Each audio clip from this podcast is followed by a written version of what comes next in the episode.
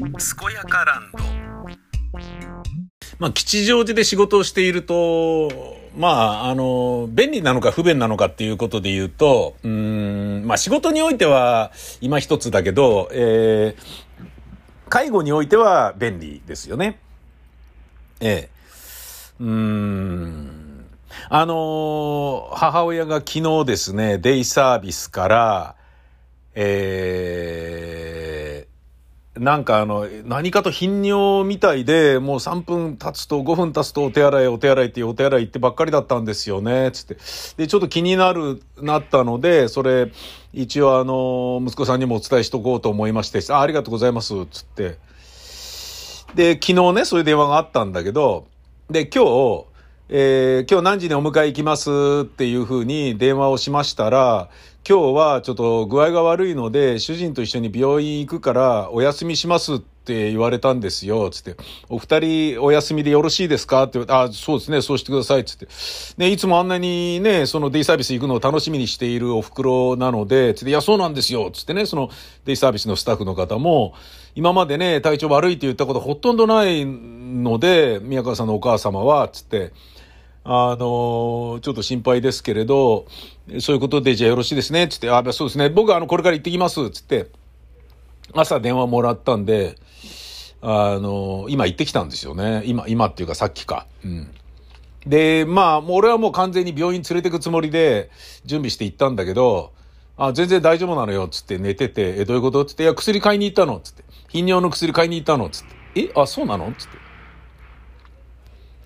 な、なんか、どうやら、えー、おしっこにすぐ行きたくなっちゃうっていう脅迫観念にとらわれて、あ、また出そう、また出そうっていう。で、一回それ思い始めると、すごいそれ不安になっちゃうじゃん。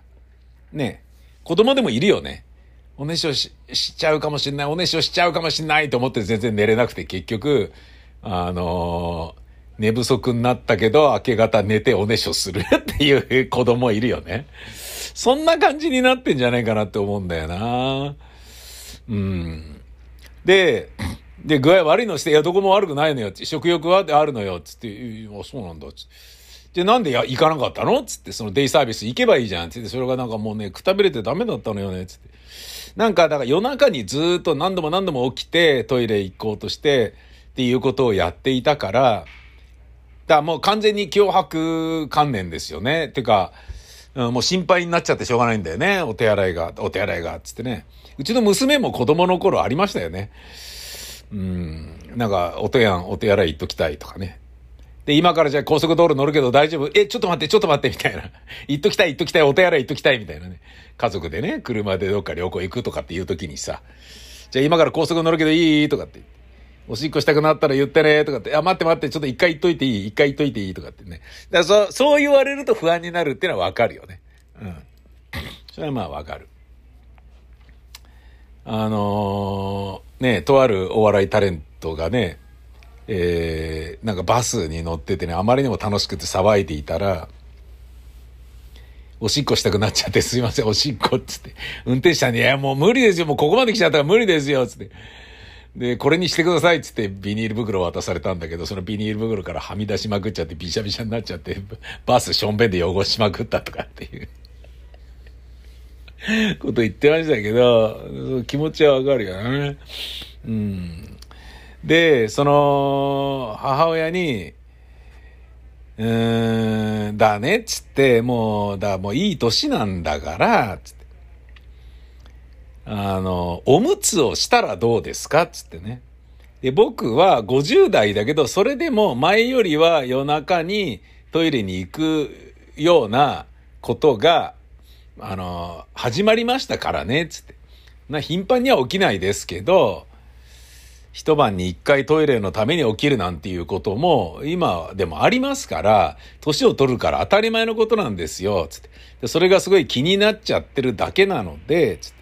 もう年齢的に恥ずかしいこと一個もないからおむつを履きなさいっていう話をして、そうだね、っつって。で、じゃあおむつ買ってきてあげるよっつったら、いや、お父さんのがあんのよ。お父さんが具合悪かった時に履いてたから、とかって言って、あ、じゃあそれ、これ、つって。ね用意して、じゃあ僕もう帰りますから、じゃあ病院連れて行かなくていいんだね、つって、うん、大丈夫、大丈夫、つって。じゃあこれ履いて、つって。で、マサルこれどっちが、あの、前なのとかって言って、で、電気つけて、えー、いや、こっちが後ろなんじゃないのつったらもう全部脱いでる あ、こっちが前になる。ちょっと待って お袋お袋下半身、オールヌードになってる下半身だから、え、オールじゃないか。ハーフヌードルになってる。ハーフヌードルってなんだ？ハーフヌードになってる一番大事なとこ出してる。僕が登場したところを見てる。あ、そうね、じゃあ吐きましょうとかなんかやってて。だからこう、ね、とっとと吐くっていうね、あのー、気持ちにね、なってくれたのはいいことなんだけどさ、もうなんかもう早く、じゃあもう箱みたいな感じです。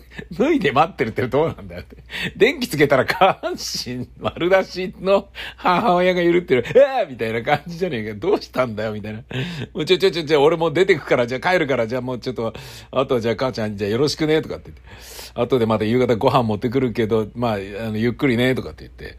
はいはい大丈夫よとかって言いながら、オールヌードでおむつを履きながらね、えー、こっちを向いてね、挨拶をされるというね。だから、お股見えてから母ちゃんみたいな。もうね、困りますね。うん、なんかそういうようなことが今日ありましたね、午前中ね。だまあでもそれによって、うん、なんだろうな、すぐね、対応できるっていうのはいいことではあるんだけど、俺の仕事が本当に進まねえよなっていうね。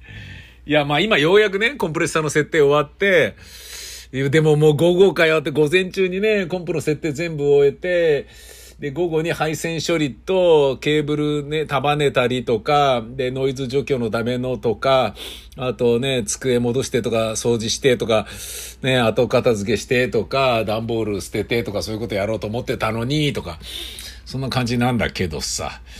うん、やっぱね、時間かかりますね。えー、韓国に留学中の女性の方ですかね。実はちょっと前に韓国でコロナに感染してしまいました。幸い軽症だったのですが、外国でコロナはやっぱり怖かったですと。韓国でコロナになった時の手順と対応を記録にまとめましたので、まだ感染してない方もこれを機にあらかじめ準備しておくことを強くお勧めしますというね。韓国でコロナに感染したら留学生の場合、抗原簡易キットで検査。に、陽性が出たらジップロックに入れて保管。1339に電話。音声ガイダンスに従って3番ボタンを押すとつながる。24時間おそらく韓国語対応のみ。キッドで陽性が出たと伝えると、保健所にて PCR 検査を受けてくださいと言われる。住所を伝えれば該当の保健所の URL を SMS で送ってくれる。陽性のキットを持って PCR 検査を受けに行く、保健所にいて個人情報を、自分の状態をサイトに入力するよう案内される、PCR 検査を受ける、外国人登録証を提示、翌日の9時頃までに結果が SNS で来ると、翌朝8時には結果が出た。1339に連絡せず直接保健所に行っても大丈夫かと思いますが念のため連絡をする。コロナの症状は喉に違和感を感じ始める。薬を飲んでも喉の痛みが引かないのでコロナを疑う。感染後、喉の痛み、咳、鼻詰まり、多少の倦怠感。隔離の4日目から5日目、多少の喉の違和感、咳。隔離6日目から7日目、ほぼ回復。軽症で済んだので良かったですと。あらかじめ準備してあるといいものは抗原簡易キット。韓国ではコンビニで売っているよと。約1000円で2回分。これは絶対にあった方がいいです。私は鎮痛剤を飲んでいましたが、いろんな種類の薬がある程度あると安心です。レトルト食品など、数日分常備してあると安心です。だって。ええー、やっぱ大変なんだな。それはまあそうだよな。うん。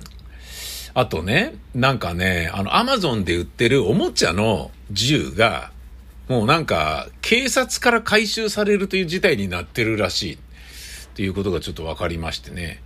びっくりしましたよ。あのなんか、漫画家の先生がね、警察から電話でこのおもちゃ回収しに来るそうです。うー、気に入ってたのに、とかって言ってね。スカイマーシャルって書かれてる、えー、拳銃なんですよ。で、なんかね、あの、アマゾンに連絡、アマゾンで売ってたものらしいのね。で、これどうやら、えー、実弾が撃てる構造になってるらしいのよ。これを改造すると。あ、そりゃまずいじゃんっていう話だよね。うん。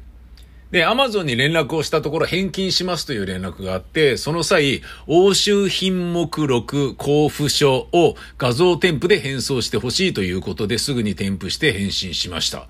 回収された方、交付書は保管しておきましょう。だって。へー。なんか、うん、よかった、よかったのか何なのか。ね、それが日本で売られないようになっとくべきだったんじゃねえのっていうことなんだけどさ。へえ。うん。